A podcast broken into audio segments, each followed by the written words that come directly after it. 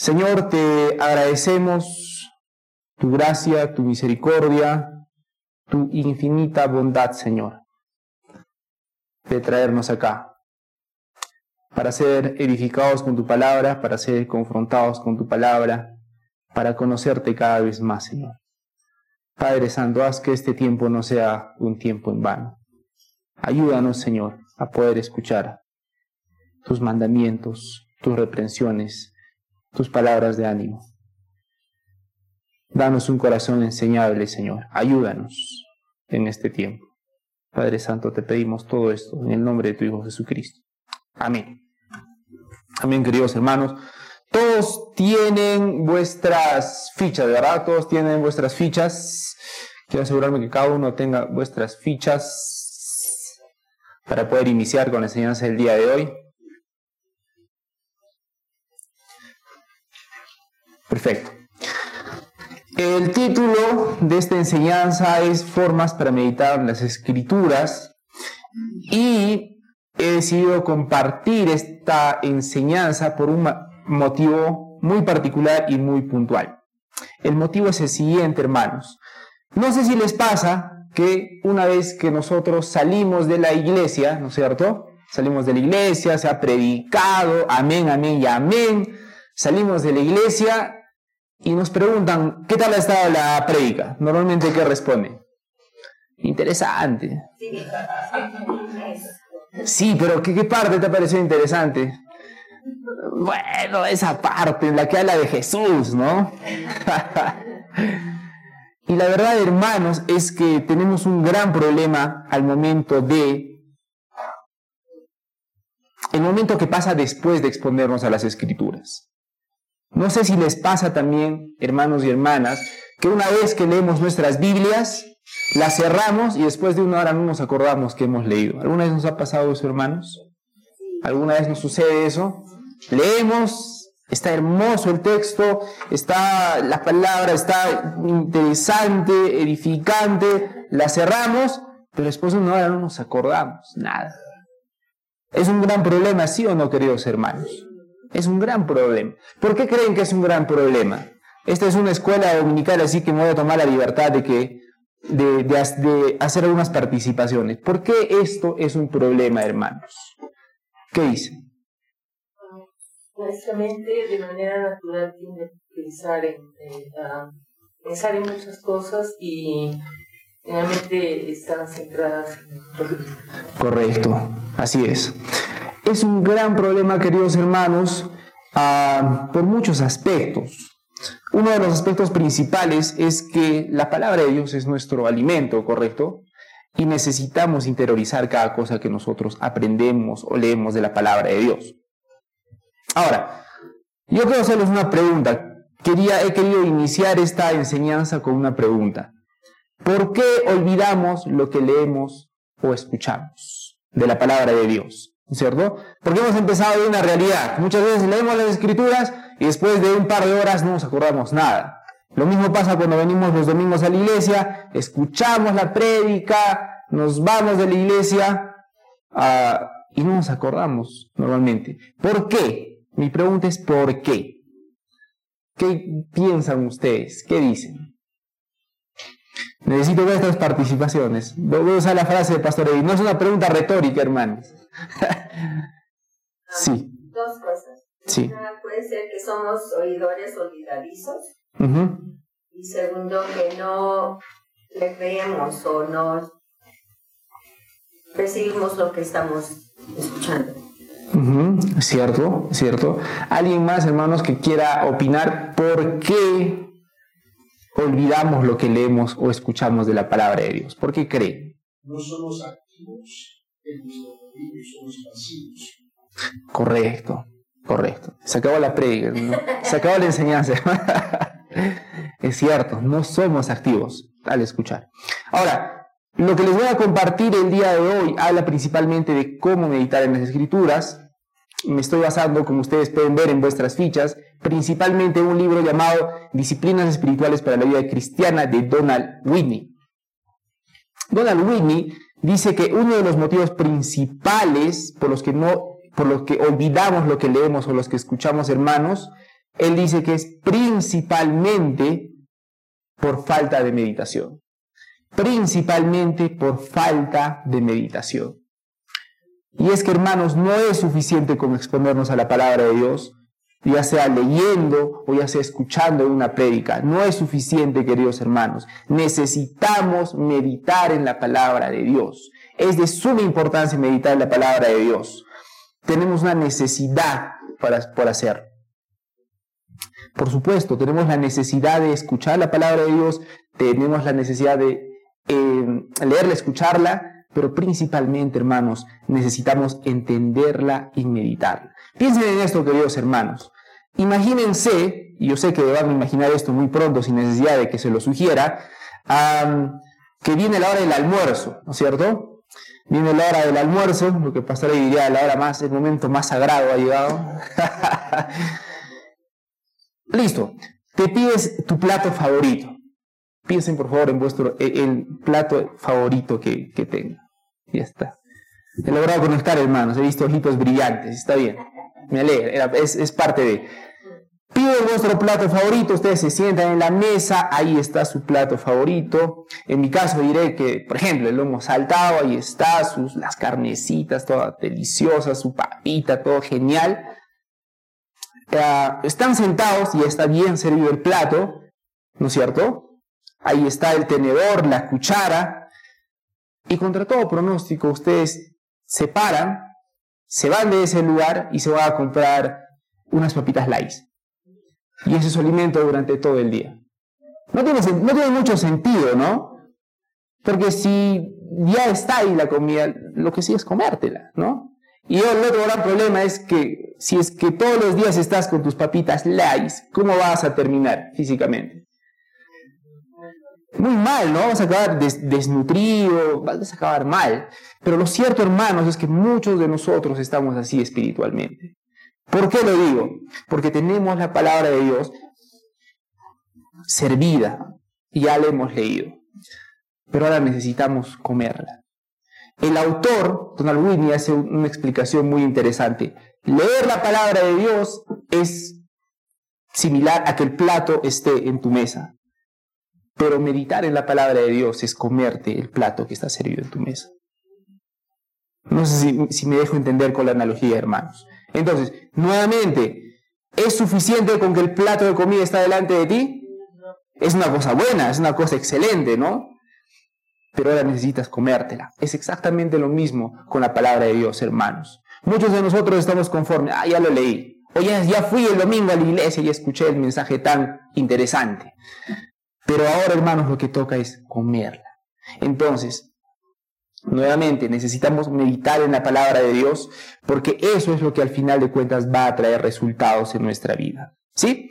Entonces, dicho esto, el día de hoy voy a compartir algunos métodos, entre comillas, algunas formas, como quieran llamarlo, para poder meditar en las escrituras, porque también es muy cierto que muchos hermanos dicen, sí, yo quiero meditar en la palabra de Dios, pero me cuesta, no sé por dónde empezar, estoy ahí, trato de pensar, pero no sé cómo empezar. Entonces, aquí hermanos les comparto 16 formas para meditar, de manera de que ninguno tenga excusa para decir que no sabía cómo meditar en las escrituras, ¿sí?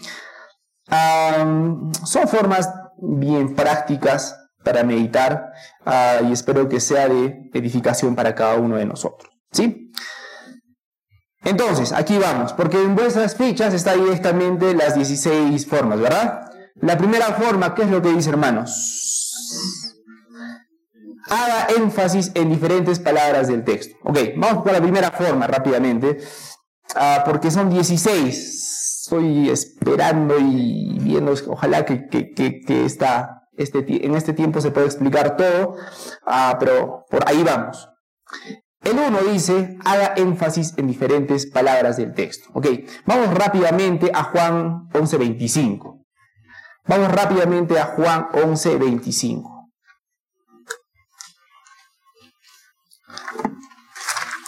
Ayúdenme por favor con vuestro amén si ya lo tienen. Amén. Amén. ¿Quién lo puede leer, hermano, rápidamente? Yo soy la resurrección y la vida, y el que me cree y el que cree en mí, aunque muera, vivirá. Ok, acá tenemos la primera forma práctica en la que podemos meditar en la escritura. Imagínate que tú estás frente a Juan 11:25 y lees, ¿no? Eh, y dijo Jesús, yo soy la resurrección y la vida, el que cree en mí, aunque esté muerto, vivirá. Entonces, el autor menciona que, lo, que una buena práctica es centrarnos en una frase de este versículo. Por ejemplo, nos vamos a centrar en yo soy la resurrección y la vida, en esa parte, ¿no? Entonces, el ejercicio es bien sencillo. Repetimos esa frase cuantas veces sean necesarias, yo soy la resurrección y la vida, yo soy la resurrección y la vida, yo soy la resurrección y la vida. Y el ejercicio consiste en que mientras vas repitiendo esta porción, en, cada momento te centras en una palabra en particular. Por ejemplo, en yo soy la resurrección y la vida te puedes empezar a centrar en yo soy. ¿A qué se refiere Jesús cuando dijo yo soy? ¿En qué otras circunstancias Él usó esa frase y por qué lo dijo? Ahí estamos empezando a meditar. Nuevamente, hermanos, todos estos pequeños ejercicios tienen como finalidad ayudarnos a meditar en la palabra de Dios. ¿sí? Entonces, esto es un ejercicio bastante sencillo, nuevamente. El uno, entonces, ¿a qué se refiere? Agarras un texto y empiezas a centrarte en cada palabra, ¿no es cierto? Entonces, después, por ejemplo, de haber revisado yo soy, puedes empezar a a meditar en la resurrección y así sucesivamente, y la vida. Entonces, ese es el primer ejercicio eh, sencillo, eh, pero muy práctico. Haga énfasis en diferentes palabras del texto. Entonces, nuevamente, este, esto significa simplemente tomar una porción de las escrituras, darle vueltas, vueltas y vueltas, pero enfocándonos cada momento en una palabra diferente de lo que acabamos de leer. ¿Sí? Ese es el primer ejercicio.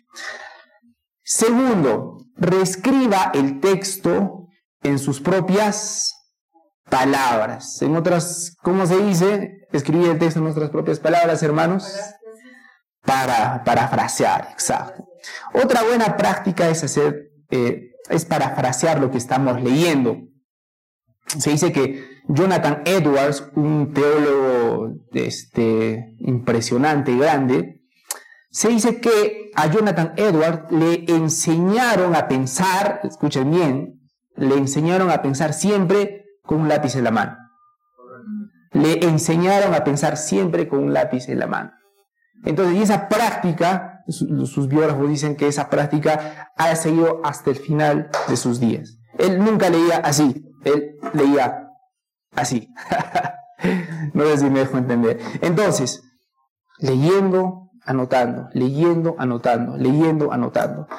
Pero esta parte nos dice que escribamos el texto en nuestras propias palabras. Hagamos un paráfrasis, parafrasear el versículo. Entonces, tú tienes un versículo, lo acabas de leer y ahora vas a hacer el siguiente ejercicio. Vas a procurar escribir ese mismo texto, pero en tus propias palabras.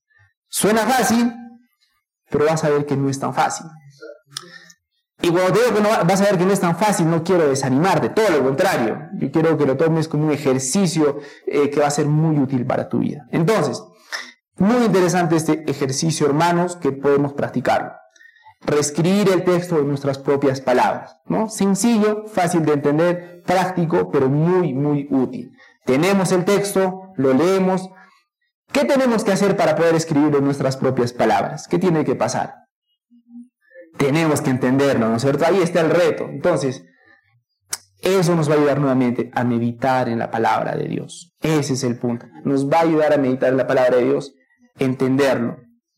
Aún buscar sinónimos, aún buscar palabras que expresen el mismo sentido, va a ayudarnos a meditar en la palabra de Dios. ¿sí?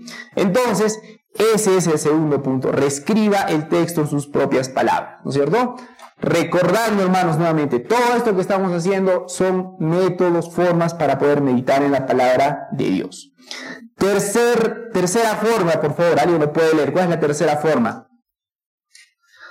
Formule un principio del texto.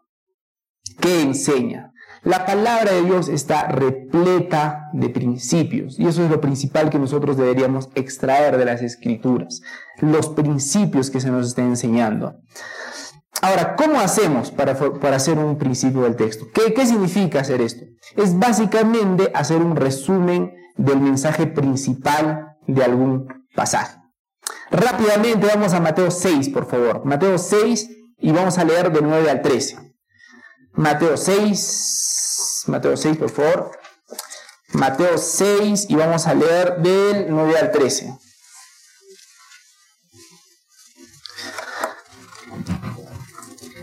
Sí, ayúdenme por favor con vuestro amén. Si ya lo tienen. Perfecto. Ahora, vamos a hacer un pequeño ejercicio nuevamente. Vamos a hacer un pequeño ejercicio. Por eso necesito, necesito que cada uno esté con vuestra Biblia en la mano, ¿sí? vamos a leer, por favor, cada uno, vamos a tomar unos cuantos segundos para leer Mateo 6, del 9 al 13, ¿sí? Léanlo, por favor, vamos a tomar unos cuantos segundos. Y una vez que lo lean, yo quiero que me digan en una sola frase cómo resumirían todo eso que acaban de leer. Ese ejercicio vamos a hacer en este momento.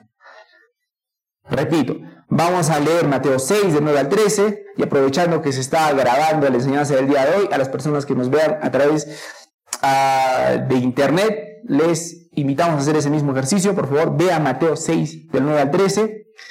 Una vez que lo leas, yo quiero que escribas en una frase el resumen, en qué consiste todo. ¿De qué trata todo, todo eso que acabas de leer? ¿Sí?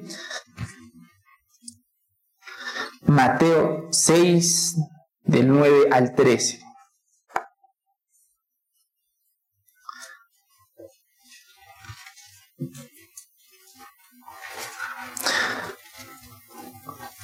Como ayuda. Vosotros podéis oraréis así. Padre nuestro que estás en los cielos, santificado sea tu nombre. Venga tu reino, hágase tu voluntad, como en el cielo, así también en la tierra. El pan nuestro de cada día, danoslo hoy Perdona nuestras deudas también, como también nosotros perdonamos a nuestros deudores. No nos metas en la tentación, mas líbranos del mal, porque tuyo es el reino, el poder y la gloria por todos los siglos. Amén. Ahora, una vez que lo hemos leído, ahí viene el ejercicio. ¿De qué trata todo esto que acabamos de leer, hermanos? ¿Quién lanza la primera piedra? Porque se trata del ejercicio. Nada más. Exacto. Sí, se lo dije por molestar a nuestra hermana, porque ese es un excelente resumen. Es una oración. Jesús está enseñando a orar, ¿no es cierto? Vamos a empezar con ese pequeño ejercicio. Nuevamente, eh, leemos las escrituras, una porción, y el ejercicio consiste en qué, hermanos, en hacer un resumen de lo que acabamos de leer nuevamente, ¿sí? Otro ejercicio interesante, yo les sugiero que lo escriban, no lo vamos a poder hacer ahora por el tema del tiempo, es leer Lucas 8 del 19 al 56. Les animo mucho a hacerlo, por favor, este ejercicio. Lucas 8, 19 al 56, anótenlo por favor, porque no lo vamos a leer el día de hoy, porque, por el tema del tiempo. Vas a, vas a leer Lucas 8 del 19 al 56 una vez que lo leas, vas a hacer el mismo ejercicio. En una frase resume en qué consiste todo. ¿Sí? Vas a ver que aparentemente no vas a poder resumir todo porque parece mucho, pero nos vamos a ayudar a entrenar a que dentro de todo, de todo eso que estamos leyendo hay un principio, hay un hilo conductor entre todo lo que dice. Nuevamente, este ejercicio nos ayuda a meditar en la palabra de Dios encontrando principios en la palabra de Dios. Entonces es muy intencional. Ah, tenemos que hacerlo de manera muy intencional, perdón. ¿Sí?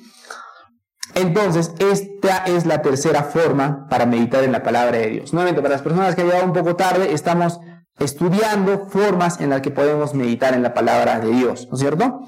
Un segundo, una segunda forma para poder eh, reformular, para ver un principio, sería eh, permítame, perdón. Un segundo paso es reformular el principio, perdón, en palabras simples, de manera que podamos recordarlo con facilidad. Entonces, digamos que te levantas en la mañana y lees un versículo, ¿no es cierto? Este ejercicio es interesante porque vas a resumir en qué consiste ese versículo, cosa que te preguntas después de un par de horas qué es lo que he leído y tú directamente puedes dar un resumen de lo que acabas de leer. No, sé si me dejo entender. Entonces, no tienes que citar directamente lo que has leído, pero sí tienes que recordar de qué trataba el texto que has leído. Entonces, eso también nos ayuda a meditar continuamente en lo que hemos leído en la palabra de Dios. Número cuatro, piense en una ilustración del texto. ¿Qué imagen lo explica? Ahora, para entender el tema de la ilustración, recordemos que la ilustración es una descripción visual, ¿no es cierto?, que explica, clarifica o confirma el objeto de la meditación. Podemos utilizar ilustraciones para explicar mejor algo que estamos leyendo. Esta ilustración puede ser una anécdota personal, un acontecimiento de la historia, una analogía, etc. ¿No es cierto? Las personas que han escuchado las prédicas del pastor Eddie habrán escuchado que él hace muchas analogías. Una de las más memorables para mí es cuando hace referencia a que Dios manda nuestro pecado a lo más profundo. ¿De dónde? Del mar, ¿no es cierto? Y la analogía que hace el pastor es que el mar es tan profundo como inaccesible. En, ese mismo sentido Dios ha desechado eh, nuestros pecados. Eh, pero Jesús también, por supuesto, usaba analogías. Vamos por favor a Lucas 13 y vamos a leer del 18 al 21. Vamos por favor a Lucas 13 y vamos a ir del 18 al 21. Lucas.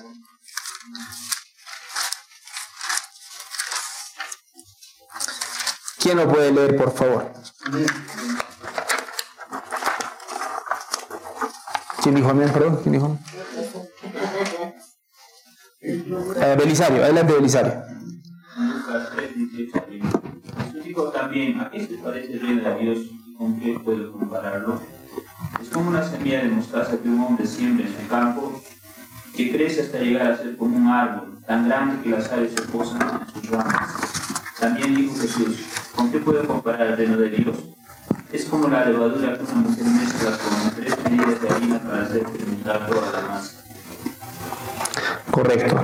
Entonces, la ilustración normalmente nos ayuda a entender mejor una verdad que la palabra de Dios nos quiere explicar. Aquí en lo que estamos leyendo, Jesús está explicando sobre el reino de Dios.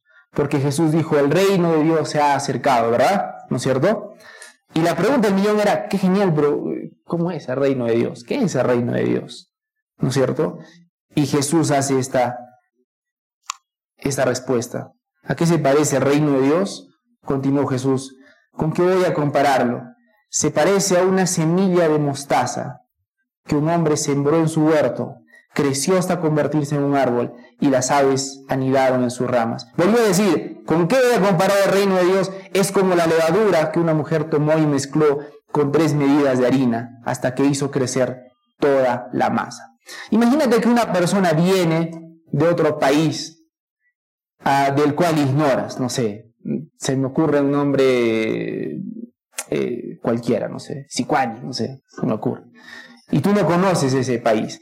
Y tú obviamente preguntarás, ¿cómo es tu país? ¿Cómo es ese país? ¿No es cierto? Y cuando tú preguntas eso, normalmente te hablan de su geografía, de tipo de gente, ¿no? Altos, guau, parecidos, ¿no? Por ejemplo. Hambrientos. También, de sed y justicia. Y a Jesús le preguntan, por ejemplo, ¿a qué se parece el reino de Dios? Y lo interesante es que Jesús responde con estas palabras. Se parece a una semilla de mostaza. Es como la levadura que una mujer tomó y mezcló. Entonces, la tarea de nosotros es procurar entender por qué Jesús hace énfasis en esta, en esta parte de las escrituras para mencionar, por ejemplo, el reino de Dios. Entonces, es muy útil entender cuando estamos frente a una ilustración y qué es lo que nos está queriendo decir con esa ilustración.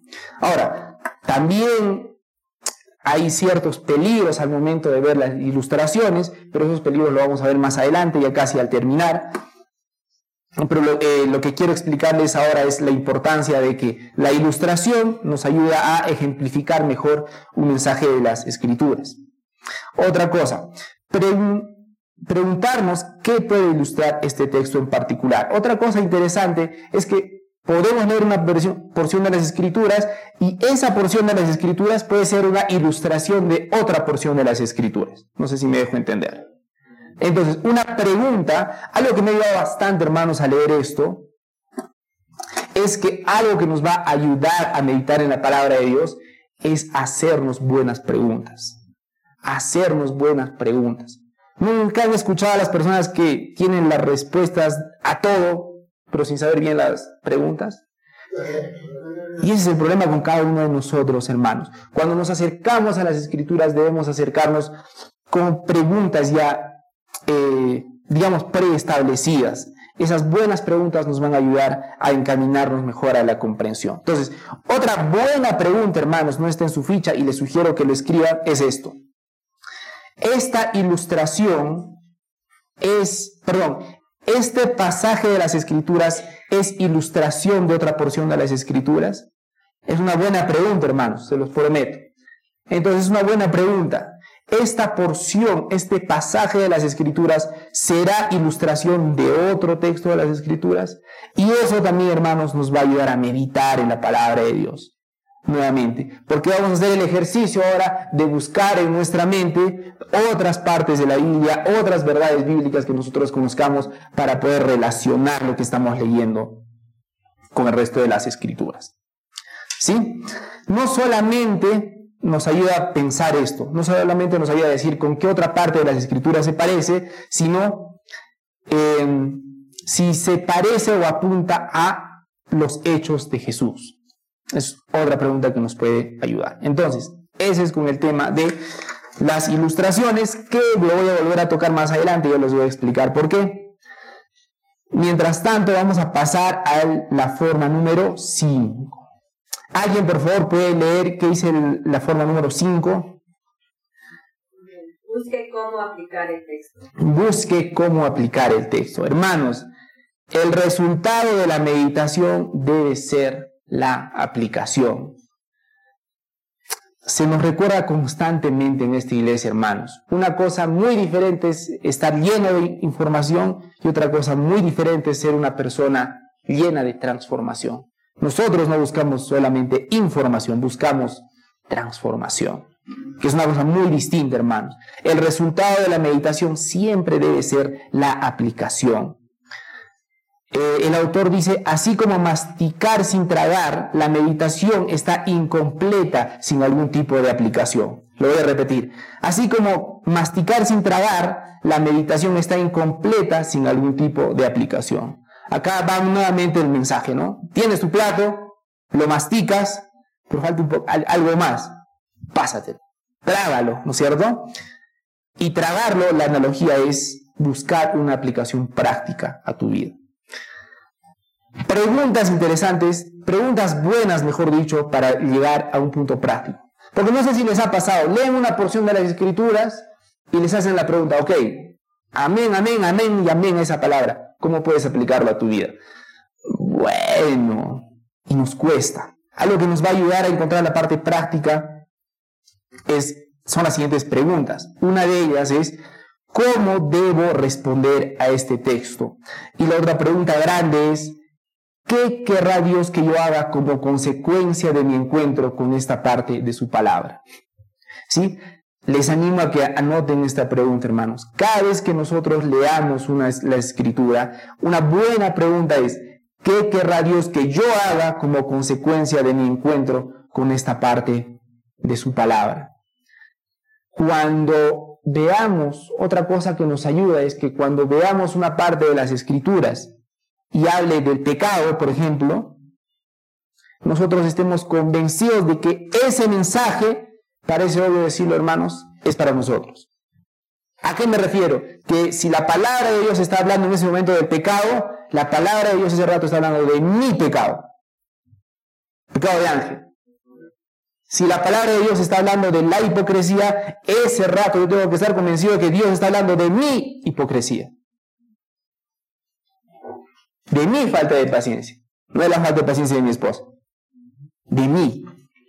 Esa es una práctica, hermanos, que va a ayudarnos a crecer en la palabra de Dios y que nos va a ayudar a ser edificados continuamente en nuestra vida. Porque tenemos la mala costumbre de que leemos la escritura, sale la hipocresía y, inmediatamente, ah, ese es para ese hermano. Así es. O cuando hablamos de, de cualquier otra cosa, normalmente es para otra persona. Una buena práctica cuando leemos las escrituras, nuevamente hermanos, es recordarnos intencionalmente y decirnos, este mensaje es para mí. Está hablando de mi pecado, está hablando de mi indisciplina, está hablando de mí. ¿Sí? Entonces es algo que ayuda, hermanos, nuevamente. ¿Qué querrá Dios que yo haga como consecuencia de mi encuentro con esta parte de su palabra? Nuevamente, he leído, no sé, por ejemplo, si leemos primera de Juan, Vamos todos a primera de Juan, hermanos, por favor.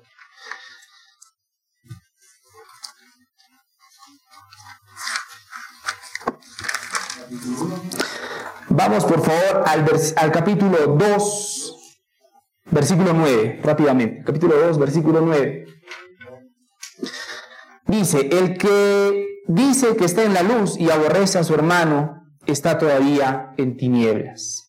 Nuevamente, vamos a hacer ese ejercicio en este momento, hermanos. Estamos leyendo la porción de la escritura, dice, el que dice que está en la luz y aborrece a su hermano, está todavía en tinieblas. Nuestra tendencia normalmente es, hay una persona que conozco que hace eso. Y nuevamente es una mala práctica. Tenemos que estar convencidos de que está hablando, que nos está hablando de nosotros. Entonces, el ejercicio que debemos hacer es, ok, ya he leído la palabra de Dios, ya sé lo que dice, Ahora, ¿qué quiere Dios que haga como consecuencia de leer este texto? Es algo muy distinto, hermanos. Es algo muy distinto. Leemos la palabra de Dios, la entendemos y la siguiente gran pregunta que debemos hacernos, por favor, escríbala en sus hojas, hermanos. ¿Qué quiere Dios que yo haga como consecuencia de mi encuentro con esta parte de su palabra? ¿Qué quiere Dios? Buscar continuamente la voluntad de Dios en nuestras vidas, hermanos. ¿Cuántas veces hemos visto a personas que espiritualizan la voluntad de Dios? Ay, es que no sé la voluntad de Dios. La tenemos más cerca de lo que imaginamos, hermanos. Leemos las escrituras e inmediatamente debemos preguntarnos, Señor, ¿qué quieres que haga yo con este texto? Nuevamente, nuestra tendencia es, esto debería ser esa persona. Chacó, me gustaría que tal persona lea esta. O se lo mando así, o se a un estado, ¿no? Hermanos, insisto, insisto, insisto, queridos hermanos, leemos las escrituras y la siguiente pregunta es, Señor, ¿qué quieres que haga? ¿Qué quieres que haga como consecuencia de leer esto? ¿Sí? Quiero leerles también Santiago 1.22 que dice, pero sed hacedores de la palabra y no tan solamente oidores, engañándoos a vosotros mismos. Porque tenemos la costumbre, hermanos, de escuchar la palabra, pero de no llevarla a la práctica. Santiago 1.22. Santiago 1.22. Otra práctica interesante es decirse uno mismo lo siguiente. No voy a cerrar mi Biblia hasta que sepa por lo menos una cosa que el Señor quiere que yo haga con este versículo. Otra práctica muy interesante. No voy a cerrar mi Biblia hasta que sepa por lo menos una cosa que el Señor quiere que yo haga con este versículo. Con esta práctica, hermanos, dejamos de ser simplemente oidores y pasamos a ser hacedores de su palabra. Personas que buscan continuamente la voluntad de su Señor. ¿Sí? Entonces otra buena práctica es eso, hermanos. También les animo a escribirlo, por favor, no estén vuestras fichas. Uh, hacerse esta determinación. No voy a cerrar mi Biblia hasta que por lo menos encuentre una sola cosa que el Señor quiere que yo haga con este versículo. Eso va a ayudarnos a meditar. Número 6. Pregunte de qué manera señala el texto a la ley o al evangelio. Entonces, sea lo que sea que estemos leyendo en ese momento, una buena pregunta es decir, ¿de qué manera esto que estoy leyendo está relacionado con el Evangelio o está relacionada con la ley. Porque necesitamos recordarnos continuamente el Evangelio, hermanos y hermanas. Necesitamos recordarnos continuamente el Evangelio. Pregunta, ¿qué es el Evangelio? No pueden participar el pastor ni la hermana Elia. ¿Ya? ¿Alguien más me puede decir qué es el Evangelio?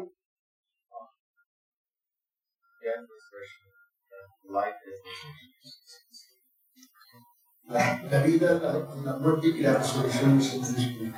Correcto, la vida, la muerte y la resurrección del Señor Jesucristo. ¿Están de acuerdo con eso, hermanos? ¿Están de acuerdo con esa definición del Evangelio? ¿Qué dice? Sí, ¿no? Particularmente en nuestra iglesia, cuando nosotros hacemos una pregunta, yo recuerdo que el pastor incluso pasó unas hojitas preguntándonos a todos, ¿qué es el Evangelio? Y las respuestas de todos fueron excepcionales, ¿no? Una cátedra de qué es el Evangelio. Pero hermanos, hay un peligro. Hay un peligro, hermanos. Cuando algo se vuelve demasiado familiar para nosotros, poco a poco nos volvemos insensibles a esa gran verdad. Y ese es, una gran, ese es un gran, gran peligro. Cuando algo se vuelve muy familiar, para nosotros, poco a poco nos volvemos insensibles a lo que tenemos enfrente. ¿Cierto? La vieja, el, conocido refrán, uno no sabe lo que tiene hasta que lo pierde. ¿A qué se refiere ese refrán? Tenemos tantas cosas valiosas frente a nosotros y lo tenemos que perder para decir, wow, era valioso. Pero es extremadamente más peligroso olvidar las riquezas del Evangelio, porque no lo sabemos de memoria, ¿no es cierto? Los que hemos tenido un trasfondo católico, eh, no sé si recordarán que nos enseñaban a orar qué cosa, el Padre Nuestro, ¿no es cierto? ¿Sí? Yo creo que la mayoría se sabe el Padre Nuestro, ¿no es cierto? Porque no lo sabíamos de memoria. Pero ¿cuántas veces hemos meditado en el Padre Nuestro, hermanos? ¿Cuántas veces hemos meditado en qué significa el Padre Nuestro? Una vez el ¿cómo, ¿Cómo es el Padre Nuestro? ¿Alguien sabe, hermanos? ¿Cómo dice el Padre Nuestro? Padre Nuestro. Con, con tono y todo, ¿no es cierto? Santificado sea tu nombre. Porque no lo sabemos de memoria, y eso es cierto. Pero pocas veces meditamos en la profundidad de lo que estamos orando. Una vez, el pastor, yo recuerdo aquí, eh, expuso la primera parte, Padre nuestro. Ni siquiera pasó al que estás en los cielos. Y explicó por una hora solamente esa parte, Padre nuestro. Porque la palabra de Dios tiene una riqueza impresionante, queridos hermanos. Pero ahí está, ahí está, pero no nos damos el tiempo muchas veces para meditar y para recordar cómo se relaciona con el Evangelio. Entonces, necesitamos recordar, hermanos, continuamente el Evangelio. ¿Por qué? Porque todas las escrituras, cada vez que nosotros leamos esta Biblia, va a apuntar a una sola cosa, el Evangelio de nuestro Señor Jesucristo. Cada vez que nosotros querramos leer una porción de las escrituras, una práctica altamente saludable es hacernos la siguiente pregunta. ¿Cómo se relaciona esto con el Evangelio? ¿Cómo se relaciona esto que acabo de leer con el Evangelio? Noten lo interesante que muchas veces nosotros cuando leemos las escrituras, lo primero que nos interesa es saber cómo nos puede beneficiar esa verdad de la Biblia. Pero una práctica más saludable es recordarnos cómo se relaciona con el Evangelio.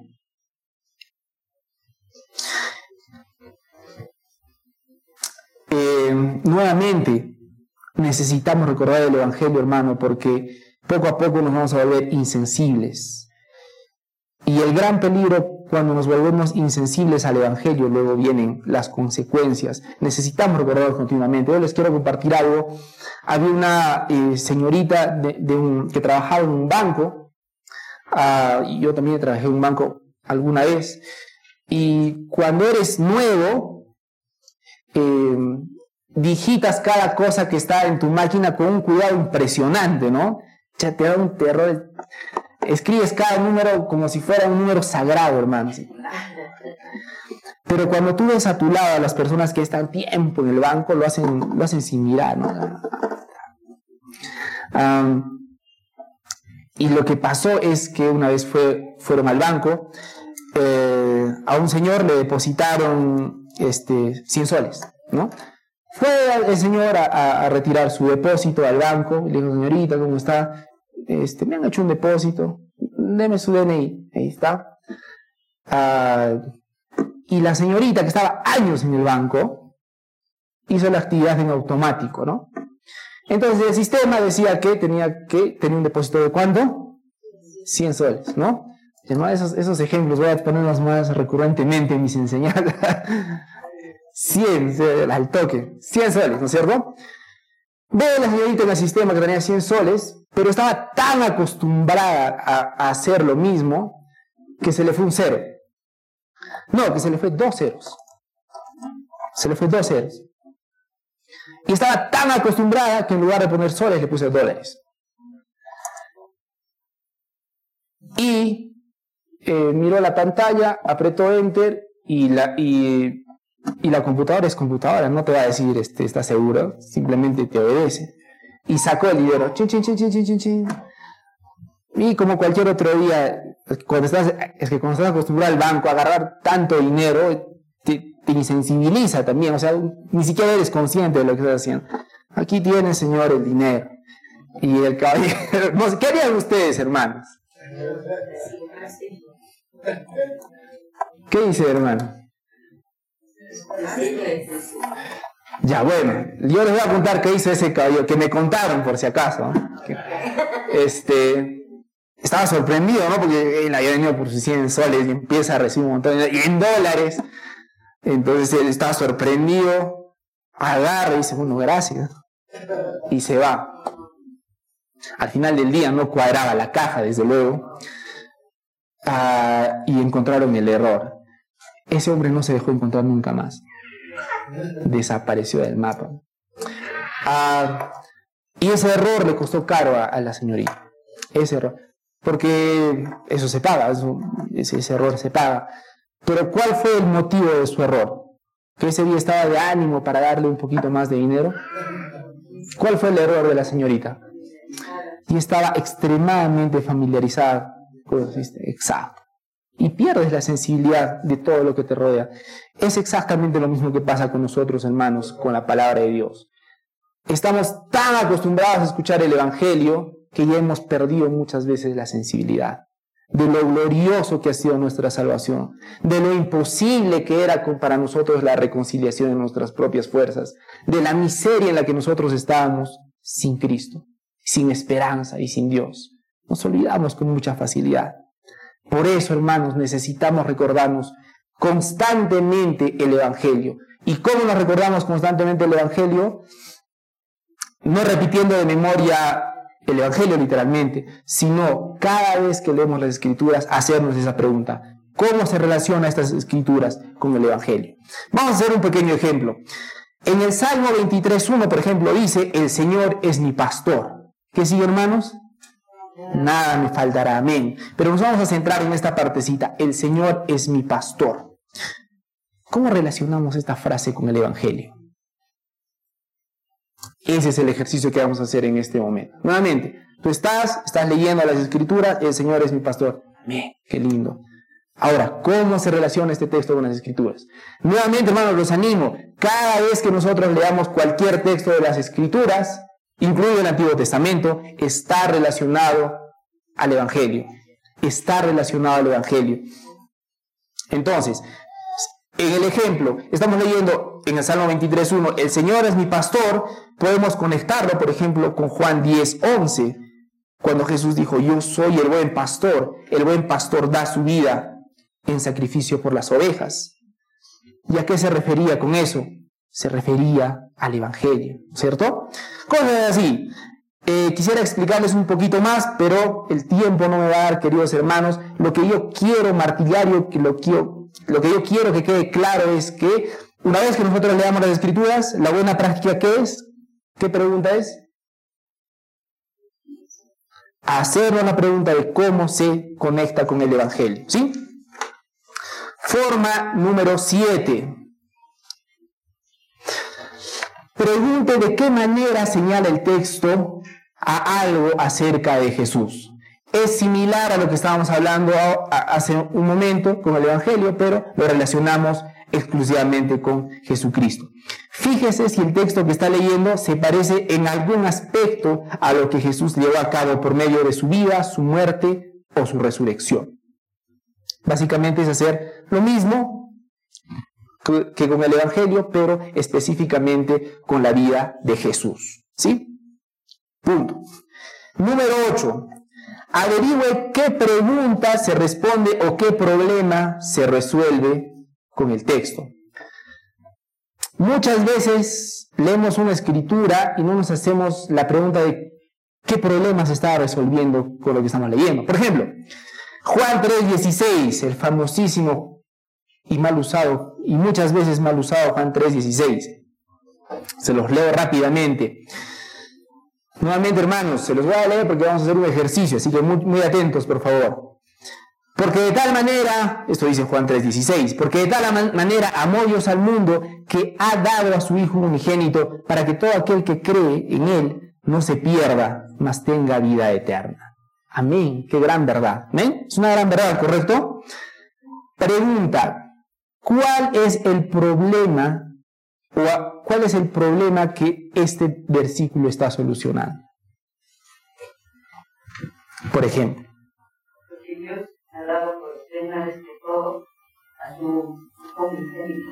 Uh -huh. Todos nosotros nos sabemos de Correcto. Ya estaba cumpliendo la, la promesa de Dios en, en Jesucristo. Uh -huh. Nosotros todos somos pecadores, pero Dios es compasivo y tanto nos ama al mundo uh -huh eh, pues este, la, la, solución, la resolución a su hijo.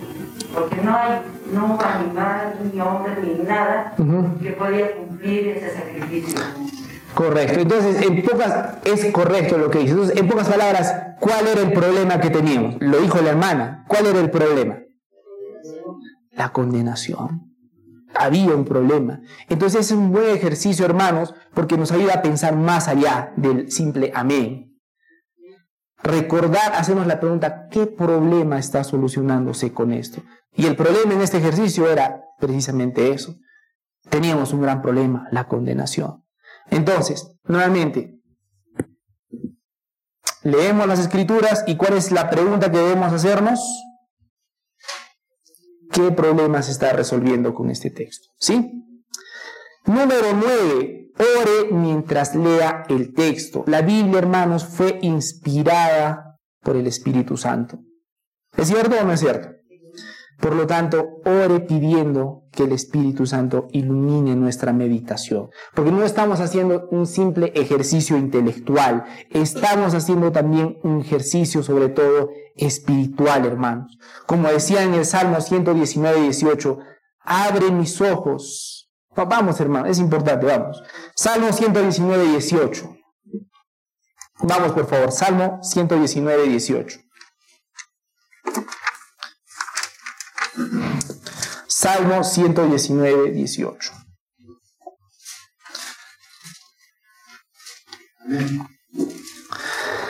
¿Qué dice la palabra de Dios en Salmo 119, 18? Abre mis ojos, abre mis ojos y miraré, ¿qué cosa? Las maravillas de tu ley. Es interesante. Porque mientras muchos cristianos hablan sobre la ley como algo pesado, gravoso, difícil, el salmista dice, Señor, abre mis ojos y voy a ver las maravillas de tu ley. Entonces, necesitamos también orar mientras leemos el texto. Por ejemplo, vamos a hacer un ejemplo práctico. Si estamos leyendo el Salmo 19, 119, 50, Vamos a leerlo porque ya estamos en el Salmo ahí, 119. ¿Qué dice el Salmo 119, 50? 119, 50. Este es mi consuelo en la aflicción, que tu palabra me ha vivificado. Este es mi consuelo en la aflicción, que tu palabra me ha vivificado. Algo que podemos hacer, por ejemplo, si leemos este texto, es orar diciendo lo siguiente. Por ejemplo, Señor, tú sabes mi aflicción. Tu palabra promete consolarme en este momento de mi aflicción. Tu palabra me ha consolado en el pasado, me va a consolar en el futuro, pero también, Señor, ayúdame a recordar que en el presente, en este momento, tu palabra va a ser mi aflicción. ¿Qué estamos haciendo? Estamos leyendo, pero de lo que estamos leyendo en ese momento. Amén. Eso es lo que nos va a ayudar. Orar mientras leemos el texto. Listo. Número 10. Memorice el texto. ¿Cuántos dicen amén a eso, hermanos? ¿Cuántos textos han memorizado la Biblia? Todos los que han dicho amén. Quiero verlos. Ah, ah, esos son todos los amenes. La memorización, hermanos, estimula la meditación más de lo que imaginan. Una vez que memorizamos una escritura, vamos a poder pensar en esta escritura donde quiera que nosotros estemos. A veces pensamos que es difícil memorizar las escrituras, ¿sí? ¿Cuántos dicen que es un poco difícil? A veces es un poco difícil meditar, ciertamente, ¿no es cierto? Veo, una duda en su rostro. A veces es difícil o no meditar, hermanos. Digo, memorizar las escrituras. Es difícil, ¿no? Jesús lloró, ese es como que, sí, ¿no? Un poco fácil de memorizar. Pero hay otros versos que como que cuesta, es un ejercicio memorizar las escrituras. Pero piensen en esto. Cuando alguien nos ofende, nos dicen palabras groseras que nos hacen sentir mal, hermanos, nos volvemos unos expertos memorizando. No sé si se han dado cuenta. Recordamos frase por frase, palabra por palabra, verso por verso lo que nos ha dicho la persona que nos ha ofendido. ¿Sí o no? Y estamos pensando y cómo, o sea, cómo me ha podido decir. Y me ha dicho así y así. Y esta palabra todavía usado. O sea, lo que estaba queriendo decirme es esto. ¿No es cierto? Hermanos, el problema entonces no es memorizar, el problema es la falta de intencionalidad, hermanos. Si podemos hacer eso para lo malo, hermanos y hermanas, ¿cómo no vamos a poder hacerlo para la palabra de Dios? Si podemos hacerlo para sacarle en cuentas a nuestra pareja, especialmente, ¿Cómo vamos a poder hacerlo para meditar, para memorizar en la palabra de nuestro Dios? Para memorizar las verdades eternas, hermanos. Entonces, decir que es difícil meditar en las escrituras en realidad es una mentira, hermanos. Es una excusa. Claro que podemos y debemos. Y queremos si somos honestos. Y deberíamos querer si somos honestos. Nuevamente, si podemos memorizar algunas cosas para el mal, por supuesto que podemos memorizar la palabra de nuestro Señor para el bien. Amén, hermanos. Amén. Las escrituras memorizadas, hermanos, son como acero que refuerza una fe decaída. ¿Para qué le ponemos acero a las, a las acá, hermanos? A las, porque no es solo cemento, ¿no es cierto? ¿Qué hay en estas vidas? Hay fierro, hay acero. ¿Para qué es el fierro, hermanos? para el soporte, ¿no es cierto? Colega David, ¿es correcto? ¿Certifica que es para eso? correcto. Especialmente cuando viene un sismo, queridos hermanos.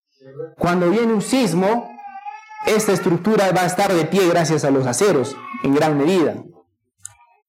Ahora, imagínense que ve que no le has puesto acero, que porque te ha dado pereza no le has puesto acero. Y viene el sismo. A último momento tú le vas a poner el acero, hermanos. Es una locura, ¿no es cierto? Decir, ¡ay, está el sismo, está temblando! Le vamos a poner el... No tiene sentido. ¿Por qué no tiene sentido, hermanos? Es muy tarde. Es muy tarde. Y hermanos, pero nos damos el lujo de hacer eso en nuestras vidas. Porque cuando vienen las aflicciones en nuestra vida, ese rato estamos buscando el versículo, un verso que nos anime. Bueno, yo le doy gloria a Dios que por lo menos busquemos su palabra. Pero cuando lleguen los momentos de dificultad, espero que se me entienda la analogía, la palabra de Dios ya debe estar acá como un acero de refuerzo, queridos hermanos. Porque cuando llegue el sismo, ya está dentro de tu corazón. Nuevamente, las aflicciones de esta vida, las pruebas que nosotros tenemos, no mejoran ni empeoran nuestro carácter, lo revelan. El sismo, si es que ocurre un sismo, no va a mejorar ni empeorar el acero que está acá, simplemente va a revelar cuánto de acero había. Y esperamos que le hayan puesto buen acero a todo esto. Pero hermanos, espero de todo corazón que se entienda la analogía que le estoy dando. Nos damos el lujo, hermanos, de no memorizar las escrituras y nos quejamos cuando vienen momentos de aflicción. Cuando vienen las pruebas, queremos a último momento poner los aceros que ya deberían estar. Porque la palabra de Dios nos promete algo. En este mundo tendréis bendiciones, También, ¿no? Pero saben que el texto no dice eso. En este mundo tendréis aflicciones, tendréis aflicciones. Pero confiad porque yo he vencido al mundo también, dice nuestro Señor. Pero estamos avisados, hermanos, vamos a tener aflicciones para la gloria de Dios. Por si acaso, para la gloria y honra de nuestro Señor. Pero es nuestra responsabilidad, hermanos, meditar en las escrituras, para que esas escrituras estén ardiendo y preparadas en nuestros corazones, para que cuando lleguen lo que yo llamo los sismos de la vida, la palabra de Dios esté bien puesta en nosotros y permanezcamos firmes. Memoricemos las escrituras, hermanos, memoricemos. Si es que detectamos que somos perezosos, arrepintámonos delante del Señor. Nuevamente, nosotros, en el peor de los casos, sabemos el Padre nuestro de memoria, ¿correcto? Meditemos en ese Padre nuestro, hermanos. Empecemos por algo, empecemos por el texto más pequeño que sea, pero meditemos en la palabra de Dios, memoricemos la palabra de Dios. ¿Sí? El tiempo, queridos hermanos, está a punto de abalanzarse sobre mí, pero voy a leer rápidamente y voy a dejarlo, si Dios lo permite, para otra oportunidad en la segunda parte. La segunda, lo que sigue es cree una expresión artística del texto. Eso se refiere básicamente a poder hacer una canción o un poema inspirados en la palabra de Dios. Número 12, examine el texto con las preguntas del Filipenses 4.8. Ahí en vuestras fichas tienen toda una lista de preguntas que ustedes se pueden hacer para leer las escrituras. Eh, me he tomado la tarea y la molestia, hermanos, de probar eh, esa, esa metodología que ustedes ven con esta serie de preguntas y se los recomiendo bastante, hermanos. Entonces, algo simple que pueden hacer, leen sus escrituras, agarren esas preguntas que tienen en vuestras fichas, y respondan esas preguntas de acuerdo a lo que están leyendo. Sumamente útil, hermano. ¿sí? De la misma forma en la número 13. 14. Establezca y descubra como mínimo nuevas perspectivas acerca del texto. Pregunte cómo habla el texto a su interrogante o problema o interrogante actual. Y finalmente, hermanos, quería tomarme, por favor, permítanme, tengo unos minutos, voy a tomarme cinco minutos más de vuestro tiempo, por favor, porque necesito hacer una advertencia cuando nosotros meditemos la palabra de Dios, porque es sumamente importante. La meditación es, en cierta medida, eh, el autor dice, la meditación es esencialmente una actividad subjetiva, hecho que subraya la importancia de fundarla en las escrituras, el recurso perfectamente objetivo. Algo de lo que debemos cuidarnos cuando nosotros meditamos en las escrituras es darle un significado que las escrituras no le están dando. Nuevamente, debemos cuidarnos de darle a la escritura un significado que las escrituras no le están dando. Particularmente debemos cuidarnos de la alegorización. Alegorización. Por ejemplo, hubo una vez un eh, hermano muy apreciado en realidad que hizo un ejemplo, eh, eh, hizo el siguiente ejemplo. Él dijo que Jesús ah, fue bautizado en la parte más alta de, donde, del territorio, algo así, ¿no? Se lo estaba comentando la vez pasada el pastor, fue, fue bautizado en un lugar geográfico determinado y luego hizo un milagro en la parte más baja de, de, ese lugar, ¿no? Entonces, la verdad, entre comillas, que él quería representar es que Jesús nos amaba tanto en nuestros momentos buenos como en nuestros momentos malos, ¿no? Entonces, eso es un buen ejemplo de una mala alegorización, darle un significado a las escrituras que no le está dando la Biblia misma. Es interesante porque Agustín de Hipona cayó en ciertos errores alegorizando en extremo eh, las escrituras. Alegorizar, hermanos, en pocas palabras, significa querer darle un mensaje particular a cada pedazo de lo que estás leyendo. Por ejemplo, eh, yo sé que han leído la, parábola del buen samaritano, ¿no es cierto? Han, leído la parábola del buen samaritano. ¿De qué trata en conclusión la parábola del buen samaritano? ¿Cuál es el mensaje fundamental del, del buen samaritano? ¿Qué dicen hermanos? Es la ayuda a nuestro prójimo, en pocas palabras. ¿Por qué estoy seguro de eso? Porque le hicieron la siguiente pregunta a Jesús. ¿Y quién es mi prójimo? Eso también podría ser una prédica genial, ¿no? porque Jesús le dice tienes que perdonar a tu prójimo y, como siempre todos queremos sacar de la vuelta la ley, ¿no? Ya, pero ¿quién es mi prójimo? Y Jesús les, para explicarle quién es su prójimo, les habla sobre la parábola del buen samaritano. La idea es que debemos ayudar a todos, todos, a nuestro prójimo. Ah, pero Agustín de Hipona hizo una alegorización diciendo que cada parte de esta, de esta parábola significaba algo. Por ejemplo, dice que el hombre descendió de Jerusalén a Jericó representaba a Adán. Cuando dice que venía de Jerusalén, Jerusalén significa la ciudad celestial de la cual cayó Adán. Que cuando los ladrones llegaron a atacar al hombre, eso significa que los demonios atacaron a la persona y, y toda una serie de cosas, ¿no? Que no son bíblicas. Debemos cuidarnos de alegorizar, en otras palabras, hermanos. Esa es la advertencia principal que les quiero dar. Les animo a meditar en las escrituras, a leerlas, a memorizarlas, pero cuidémonos, tengamos mucho cuidado de la alegorización. Querer darle un significado a las escrituras que no están en las escrituras. ¿Sí? Entonces, queridos hermanos, quiero concluir esta enseñanza leyendo Juan 5, del 3 al 5 se los voy a leer, queridos hermanos. Pues este es el amor de Dios, que guardemos sus mandamientos. Y sus mandamientos no son gravosos. Porque todo aquel, y eso me voy a la cabeza, hermanos, porque la escritura dice que sus mandamientos no son gravosos. Porque muchos de nosotros decimos, ah, sí, hay que meditar, hay que estudiar, ay, qué difícil, pero así será. Y acá tenemos las escrituras que nos dice, sus mandamientos no son gravosos. Y uno se pregunta, ¿pero por qué? Y acá la misma palabra nos responde, porque todo lo que es nacido de Dios vence al mundo. Y esta es la victoria de lo y esta es la victoria que ha vencido al mundo, nuestra fe. ¿Quién es el que vence al mundo sino el que cree que Jesús es el Hijo de Dios. Nuestro Señor, queridos hermanos, nos ha dado una nueva vida. Y si hemos nacido de nuevo, sus mandamientos no son gravosos. Por supuesto que vamos a tener momentos de dificultad, pero nuestro Señor, hermanos, nunca, nunca, nunca nos manda a hacer algo que no podamos hacer. No es un Padre cruel.